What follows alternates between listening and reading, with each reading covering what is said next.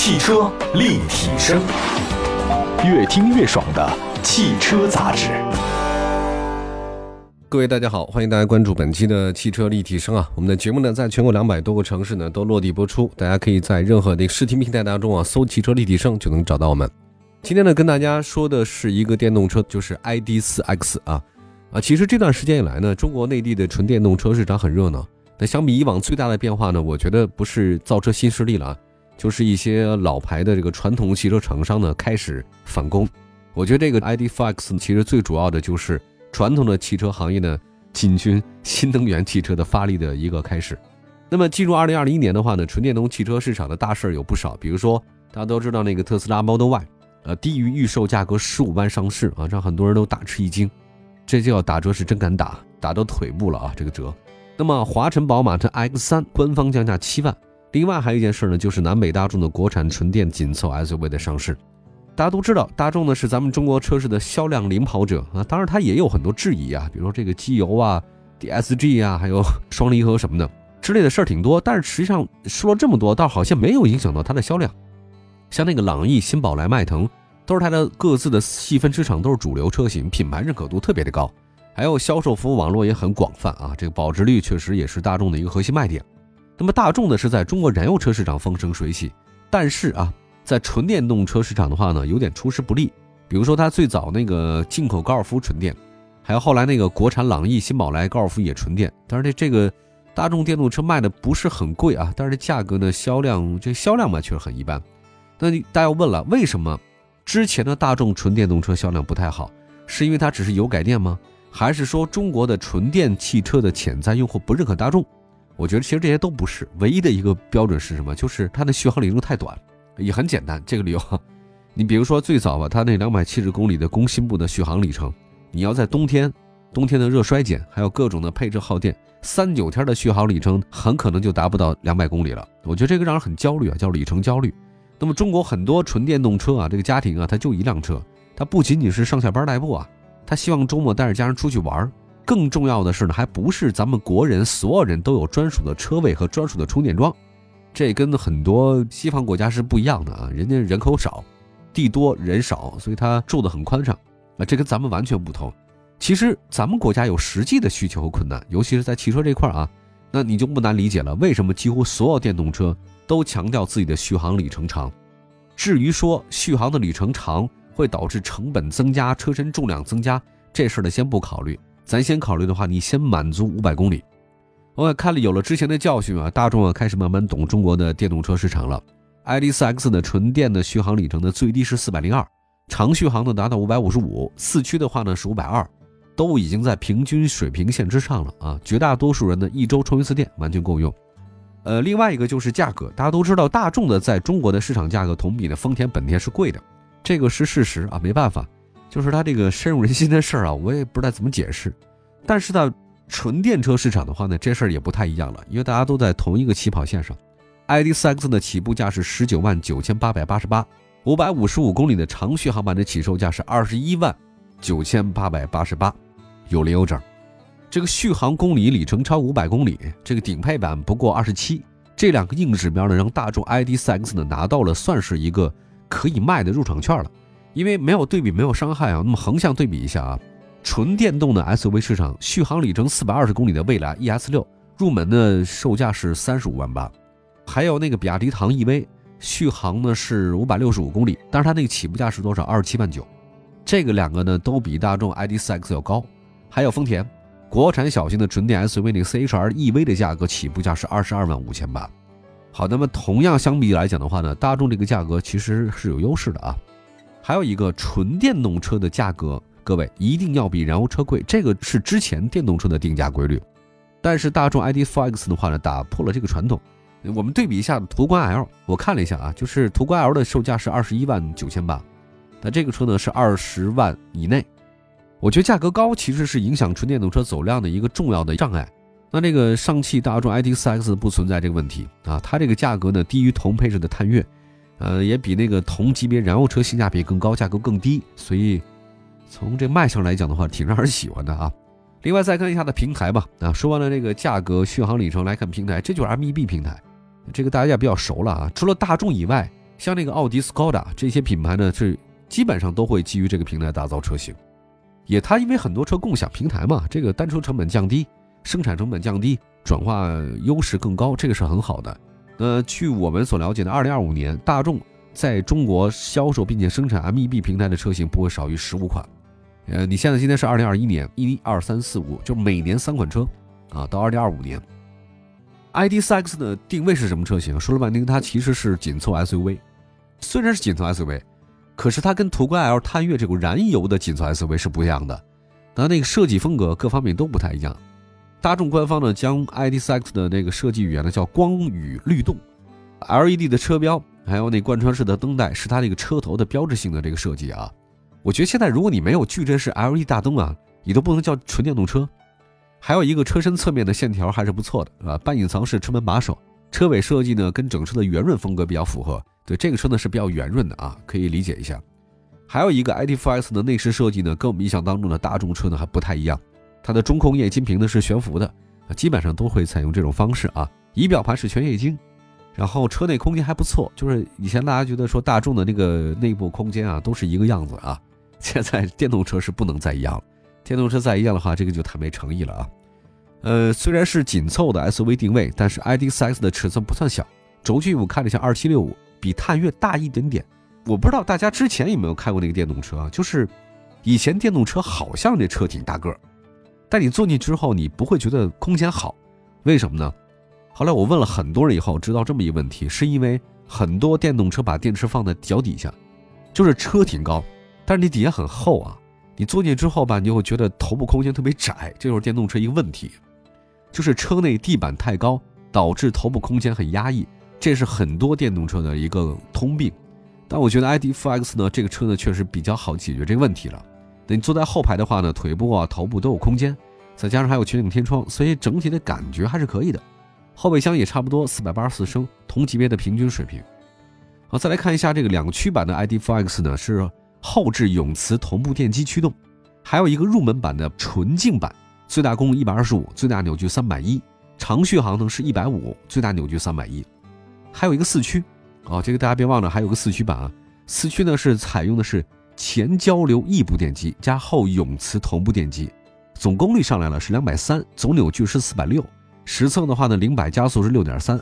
我觉得如果大家买四驱版本的话呢，感受应该是挺好的，就有点像我第一次开那高六时候的感觉，高七，挺独特的哈。呃，两驱版本的话，前置后驱，然后前麦弗逊，后五连杆独立悬架。那电动车其实比燃油车来讲，最大优势是什么？就是你踩下去的时候，动力很直接，你一踩马上就有，因为它不需要喷油啊，不需要燃烧啊，一踩电流它马上就驱动了，所以这个动力来的很猛。还有一个转向啊，转向呢其实就是大众的一个风格了，响应速度和指向性很不错，这个就是很多国人认为大众车比较好开的原因。好吧，待会儿呢再讲其他的一些这个不同的配置啊，因为这个次它配置还挺多的，一会儿聊聊这个 ID.4X 它到底有哪些不同配置。哪个更适合大家去购买？一会儿回来。汽车立体声，继续回到节目当中。您现在关注到的是汽车立体声。今天呢，说了一个是上汽大众 ID.4X 啊，这个车型。我们刚才说的它一些基本的东西啊，我在想一件事儿，就是大家买车的时候要注意一些汽车厂家给你的一些话术，或者说它的这个重点是什么。OK，我就发现。基本上新势力的品牌公司，如果它品牌没超过大概五十年以上，它给你推销的新车都是说我们的配置特别高，然后呢好像很时尚，外形很不错，配置极高，什么都有。但是，一些传统的老牌的汽车企业，他不会这样说，他会说什么呢？是我们的底盘调校特好，转向很精准，他会说这些东西。你知道为什么吗，朋友们？这就是一个销售话术啊。其实了解的汽车网都知道，改装之后你就知道了，底盘调校。动力响应、转向，这个是决定一辆车你行驶质感的决定性因素，也是最难的地方。就是为什么法国、德国或者说呃欧美的一些车型，比一些韩国或者其他的一些车型，你觉得好开？那些车开起来一开始没感觉，但是你开上来之后，稍微有点时间，稍微有点速度，你会发现不好开了。就是底盘调教、动力响应、转向系统的问题。OK，这个三点是最难攻克的，需要长时间的技术积累和实验。才能找到那个最佳的平衡点，跟行驶性能的调教相比啊，我觉得增加配置就太简单了。因为增加配置怎么简单呢？我从供应商拿来买来配件，我装上就好了。但是底盘、动力和转向，你装不上啊，这个是你的一个底蕴在这里边。所以一直以来呢，我觉得不少人有这样的误区啊，认为纯电动车跟燃油车有本质区别，但实际上我觉得真的不是本质区别，只是驱动方式不同。朋友，在底盘调校、车身被动安全方面，它都是相通的。所以我在想，比如说像一些百年汽车企业，我就随便举例子吧，什么大众、丰田之类的，它的技术比较储备高的话，它呢也有很多的经验积累。那么在车辆研发、生产、制造方面，我觉得也会在它纯电动车上得到体现。所以我觉得纯电动车跟燃油车有本质区别是有的，可能就是它驱动方式真不一样。但是说作为车的本质来讲，有没有区别？没有区别，它就是辆车，你就得让车开得好，对吧？我不管你是电的驱动的，你还是燃油驱动的，至少让我开着舒服，OK，这就行。当然，你要说这车有没有问题？我觉得也有一些问题啊。就 ID.4X 啊是什么？它的制动方式是前盘后鼓，咱得承认这一点。其实我觉得说到前盘后鼓，就像说到 PSA 车型。就讨伐它的非独立后悬架一样，我觉得这个很多人都这么讲，可以这么理解吧？确实是有问题，但是我觉得一般人真的感觉不出来。我不会觉得说前盘后鼓的刹车，你踩两脚刹车能感觉出来。比如现在我问你现在开的车是鼓式刹车吗？还是都是盘式刹车？还是前盘后鼓的？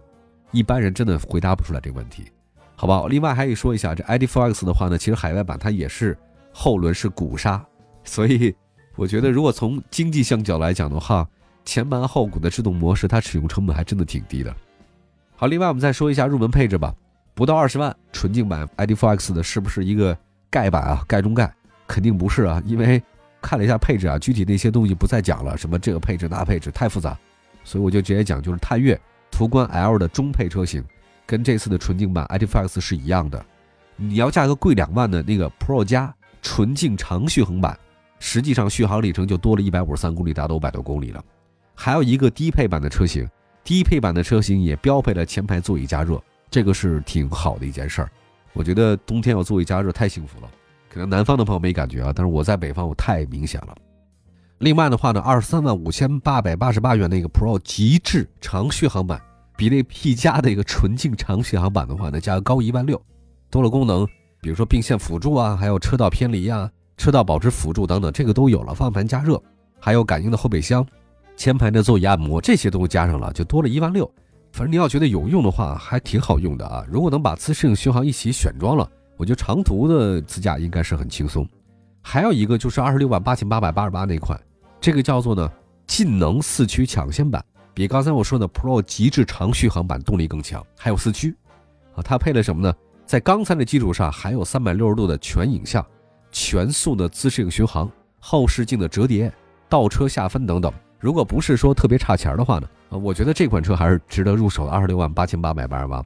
但是唯一的小遗憾就是这个 ID.4X 它的四驱比它那个 Pro 极致长续航版少三十五公里，长续航版五百五十五，但四驱版的话呢就是五百二，就少了大概三十五公里左右吧，对吧？另外还有一个，它音响也提升了啊，音响的话呢提升了哈曼卡顿，好，我觉得是不是值的话呢，大家可以自己考虑一下啊。好，再来看一下充电的事儿。大家都理解充电啊，充电是很多选择新能源车型的朋友们特别考虑的问题。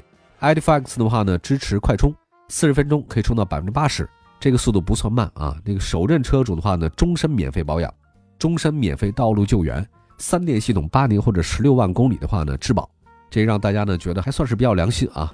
还有一个就是燃油车主会不会买 ID.4X 啊？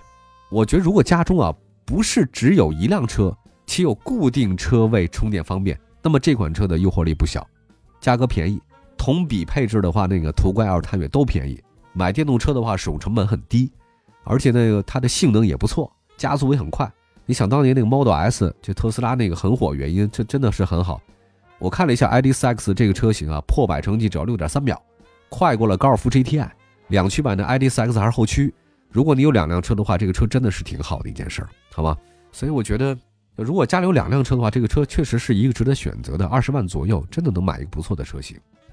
好，最后我也说一下吧，我觉得现在大众集团传统车企啊开始做新能源车之后，算吹响了一个向新能源车或者造车新势力反攻的一个号角。之前他们为什么那么慢呢？是因为他们这个传统的这个燃油车卖的太好了，确实太好了。一个人啊，他有路径依赖，他用这种方法成功以后，把他下一个事还这么干。下一次还这么干。所以他燃油车已经卖得很好，赚了很多钱，他干嘛非要在这个新能源车上再使劲呢？